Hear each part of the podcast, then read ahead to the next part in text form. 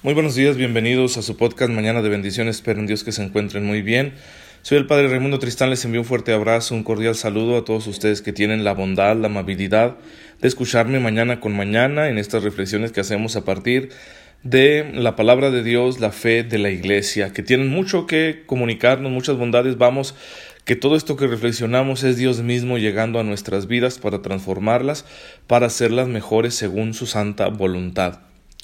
Eh, hoy es viernes, gracias a Dios, el cuerpo lo sabe, dice la gente, porque ahí nos viene un descansito, si no empieza hoy por la noche el descanso, empezará mañana, así que Dios nos va a dar la gracia para terminar bien, para cerrar bien eh, nuestra semana laboral, ¿sí? nuestra jornada de trabajo.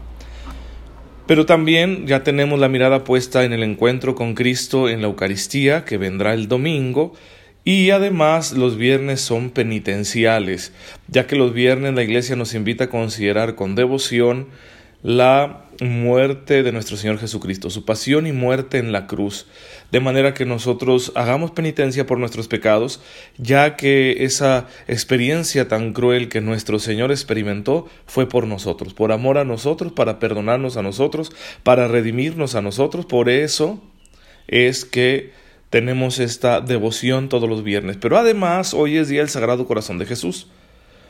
Un, misterio de fe que ha sido creído en la iglesia desde hace mucho tiempo porque Jesús es verdadero hombre, hombre completo, hombre perfecto.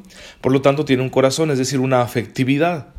Una afectividad que Él vuelca sobre nosotros. Jesús nos quiere.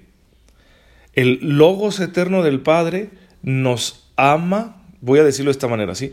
Nos amaba desde antes de hacerse uno de nosotros en el vientre de la Virgen María. Luego, como hombre perfecto, nos amó también durante toda su vida, hasta la muerte y resurrección, y nos sigue amando ahora desde la gloria del Padre. Sí, el amor divino y humano de Jesús se entrelazan. Sí, el, el amor humano de Jesús, la afectividad humana de Jesús, es el canal, el vehículo que nos hace llegar a nosotros lo que yo voy a llamar, aunque impropiamente, pero pues es que es un fenómeno, es una realidad que no podemos describir con palabras humanas. La afectividad humana de Jesús es el vehículo por medio del cual nos alcanza la afectividad divina de la Santísima Trinidad. ¿Sí? La afectividad divina, Dios, Dios tiene sus afectos, sus quereres, su, su voluntad amorosa. Claro, no la podemos describir con palabras humanas. No podemos ni siquiera explicarnos por qué razón Dios es amor. Pero es amor. Y todo ese amor divino, que es un amor al mismo tiempo que tan pleno, tan infinito, es tan exigente, llega a nosotros a través de la afectividad humana del sagrado corazón de Jesús. Así que ese corazón traspasado de amor nos muestra todo el amor que Dios tiene por nosotros, que la Santísima Trinidad tiene por nosotros. Y si nosotros respondemos, no solo intelectualmente, sino afectivamente a ese amor, entonces entraremos en el eterno y admirable intercambio, donde le ofrecemos a Dios nuestra vida humana limitada por el pecado, por la fragilidad, por el egoísmo, y Él nos dará la vida del Hijo, la vida de Cristo, la vida perfecta de la gloria, y la recibiremos mediante la gracia.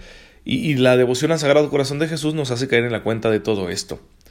Que les digo, esta verdad era creída y practicada en, en la vida espiritual de la Iglesia desde hace muchísimos siglos, pero tomó mucha fuerza con Santa Margarita María Alacoque en el siglo XVII. A ella se le apareció el Sagrado Corazón. Y le empezó a decir, ¿sabes qué, Margarita? Yo te escojo para que les hables del amor de mi corazón a todos, a todos mis hijos, porque mi corazón los ama mucho y yo los defenderé de todo mal. Mi corazón los defenderá de todo mal. Mi corazón será deleite de todos. Contribuyeron otros santos entonces para ayudarle a Santa Margarita a difundir esta devoción, en especial San, Claudio de la Colombier, que era su director espiritual. Estamos hablando del siglo XVII en Francia, ¿sí? San Claudio de la Colombiera era director espiritual de Santa Margarita y él le dijo, hay que poner por escrito, hay que dejar constancia esta experiencia mística que usted ha tenido. Y después el gran propagador de la devoción del Sagrado Corazón de Jesús, aunque también lo serían muchos jesuitas, sobre todo, algunos otros sacerdotes diocesanos y religiosos, pero el gran propagador sería San Juan Eudes. San Juan Eudes que eh, eh, se ordenó sacerdote en esta comunidad del oratorio, que venía de San Felipe de Neri del cardenal Pedro Berule, ¿sí? cuando en aquellos tiempos de finales del siglo XVI, y entonces eh, ahí se ordena sacerdote, San Juan Eudes, y luego él va a fundar una, una congregación dedicada a propagar el amor del corazón de Jesús. Va a ser un gran evangelizador en aquella Europa del siglo XVII. Y bueno, así llega hasta nosotros, después de, muchos siglos, y con el impulso que le dio en el siglo XX el Papa Pío XII, llega hasta nosotros la devoción al Sagrado Corazón de Jesús. Pues hermanos, este corazón, nosotros nos lo encontramos en la Eucaristía, especialmente en el momento que vamos a estudiar a continuación, que es la consagración, el momento culminante de la misa. Vamos a detenernos ahora en el momento crucial del santo sacrificio, eso que la Iglesia llama la consagración de las especies eucarísticas.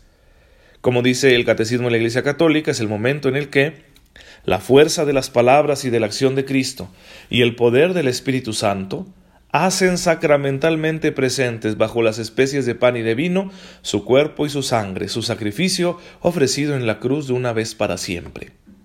Lo explica muy bien el Catecismo de la Iglesia Católica en el número 1353, con su base bíblica y todo.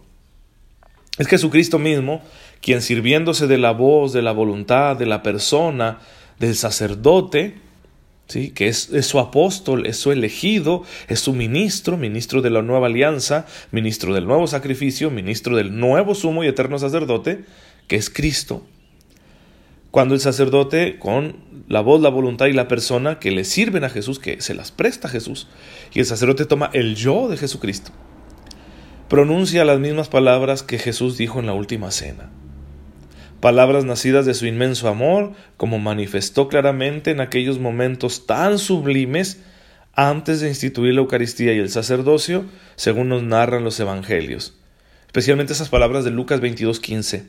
Ardientemente he deseado comer esta Pascua con ustedes antes de padecer. Ardientemente he deseado comer esta Pascua con ustedes antes de padecer.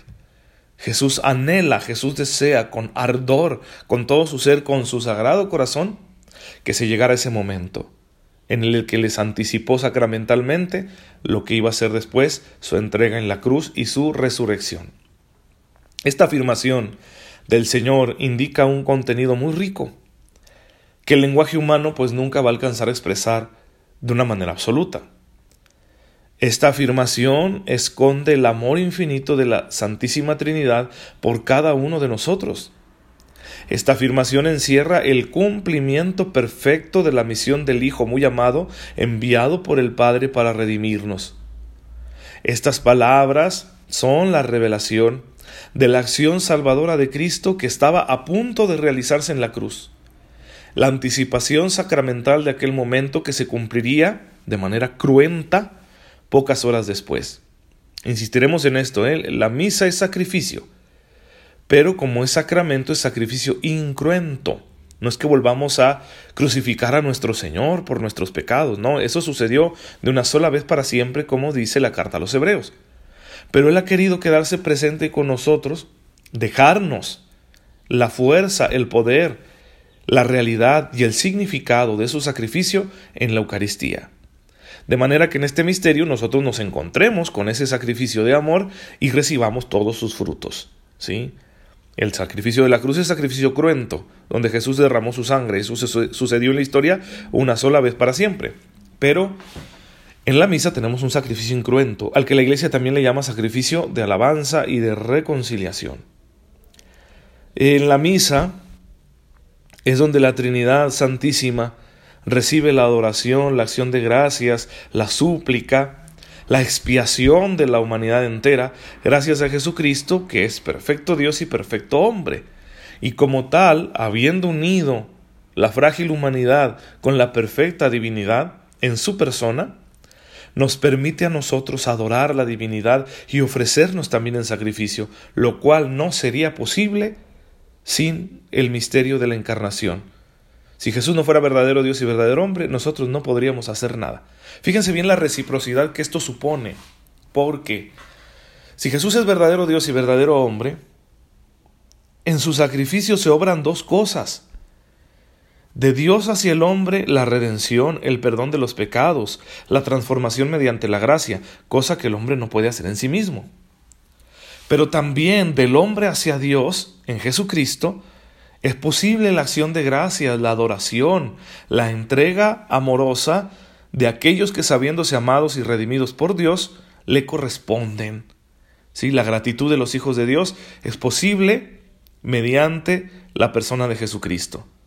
Así también nosotros nos ofrecemos en sacrificio a Dios. Dios se entrega por nosotros para redimirnos, en cuanto que la divinidad se ha hecho hombre, ¿sí?